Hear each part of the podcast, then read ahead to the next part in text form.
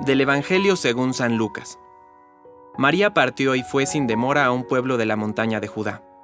Entró en la casa de Zacarías y saludó a Isabel.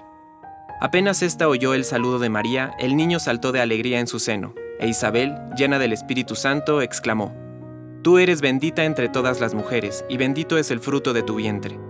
¿Quién soy yo para que la madre de mi Señor venga a visitarme? Apenas oí tu saludo, el niño saltó de alegría en mi seno. Feliz de ti por haber creído que se cumplirá lo que te fue anunciado de parte del Señor. Palabra de Dios. Compártelo, viralicemos juntos el Evangelio. Permite que el Espíritu Santo encienda tu corazón.